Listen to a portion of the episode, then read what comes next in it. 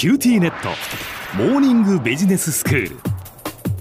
今日の講師は九州大学ビジネススクールで国際経営ロジスティクスがご専門の星野裕志先生です。よろしくお願いいたします。よろしくお願いします。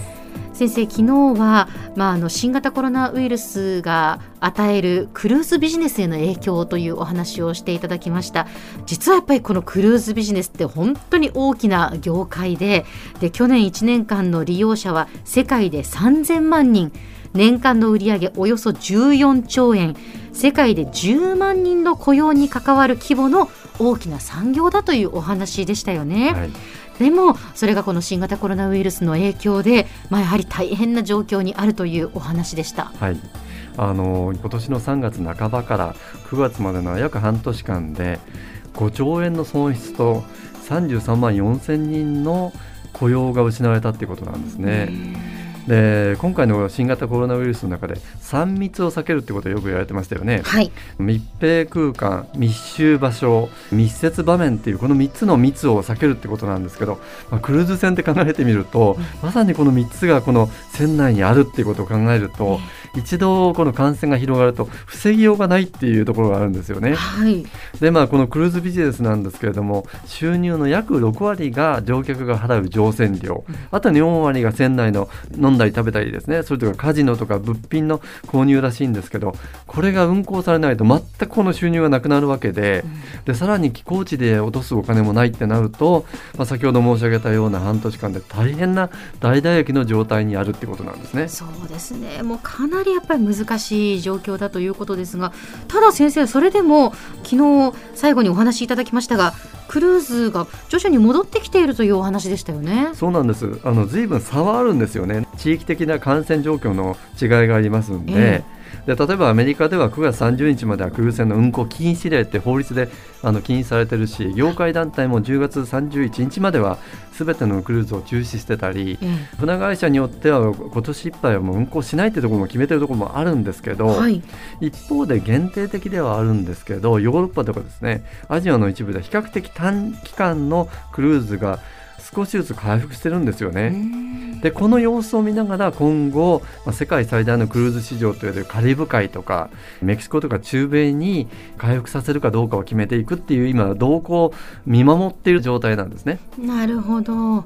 まあやはりそのクルーズ船でその感染者が出た時にどうしてもその乗客というのはこう船内に自主隔離される。で日本でもまあそういう状況だったわけですよね。ダイヤモンド・プリンセス号では。はい、でやっぱりそのニュース映像をこう思うとなかなかやっぱりそのクルーズに対するこのイメージというのもあってクルーズ旅行というのにこう二の足を踏ませるようなこともあるのかなというふうに思いますけれども。そうですよね、うん、確かに特効薬だとかですねワクチンがまだ出来上がってないわけですし、え世界見渡したらまだまだこう感染者数が増えてますんで、うん、ただそんな中にですね来年2021年の予約ってもうかなり戻ってきてるとも言われてるしそうなんですか、はい、で実際今年の8月には地中海なんかではですねもうクルーズ再開してるんですよね。はあでまあ、どうやってこの乗客の不安、イメージだとかをですね払拭しながら感染防止策が講じられているのかっていうのは非常に興味深いところなんでちょっとそれを見てみたんですよね。はい、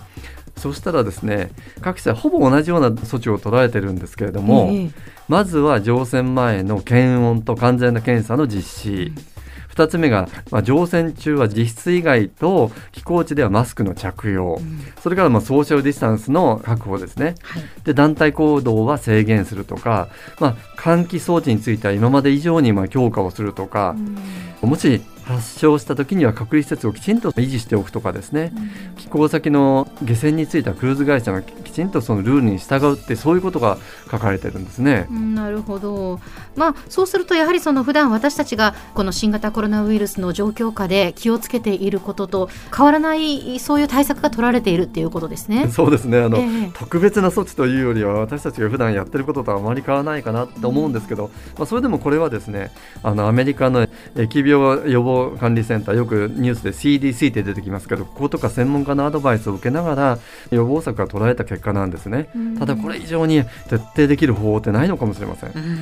でそれ以外にクルーズ会社によっては感染リスクの高い国から乗船してくるお客さんについては乗船72時間以内にちゃんと PCR 検査を受けてその証明書を提出するとかあと65歳以上だとか持病のある方についてはきちんと主治医のアドバイスを受けて、えー、乗船するとか、うん、そういうルールを決めているところあるみたいです。なるほど。やはり外食ですとかその観光ですとか感染予防でこう外出を控える。でも経済活動もっていうそのこうせめぎ合いというのはやっぱりクルーズビジネスも同じような状況っていうことですよね。その通りですね、えー、やはり再開せざるを得ないという状況もあるかもしれないんですね。えー、でそんな中ですねこれちょっとお話しすると意外かもしれないんですけど、はい、ちょっと日本のクルーズ会社の動向についてお話をしたいと思います。えー、あの日本丸っていうあの客船を運航する商船三井客船はですね11月2日に神戸港発着に3日間のクルーズを再開して年内23本のショートクルーズって予定されてるんですね。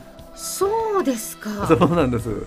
でここの会社でもですね感染予防策っていうのは先ほどご紹介したのに加えて、ビュッフェスタイルのですねセルフサービスはやめて、うん、えー、全て個別に食事を出すとか、はい、全室のキャビンにある空気清浄機を設置しているとかアルコールの消毒液を配置しているっていう、まあ、こういったことなんですね。うん、でもう一つの会社あのアスカ2を運航するアスカクルーズも11月2日から短期クルーズ再開してるんですけれども、うん、ここも混雑が予想されるイベントだとかサービスは中止するというやり方なんですけどね。なるほどまあでも確かにその複雑ですけれどもでもそのできることをきちんとこう対策を取りながら経済もこう回していくっていうその考え方というのはもうどうしてもこう不可欠というか避けられないのかなと。はいやはりその経済効果とその安全策も、もう本当にそれ両輪だと思うんですね、えー、ただここで守りに入るんではなくて、きちんとそれを攻めていくっていうやり方が、まあ、このクルーズ業界の見せている方向かなと思うんですね。そうですね、まあ、新型コロナウイルスに関してもこういろんなことが分かってきて、はい、どういう対策を取ったらいいのかというのもこう分かってきましたからね。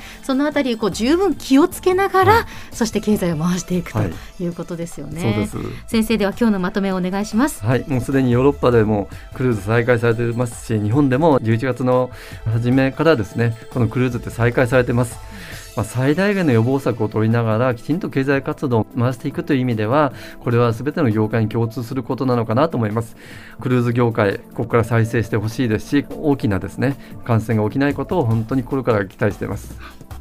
今日の講師は九州大学ビジネススクールで国際経営ロジスティクスがご専門の星野博先生でした。どうもありがとうございました。どうもありがとうございました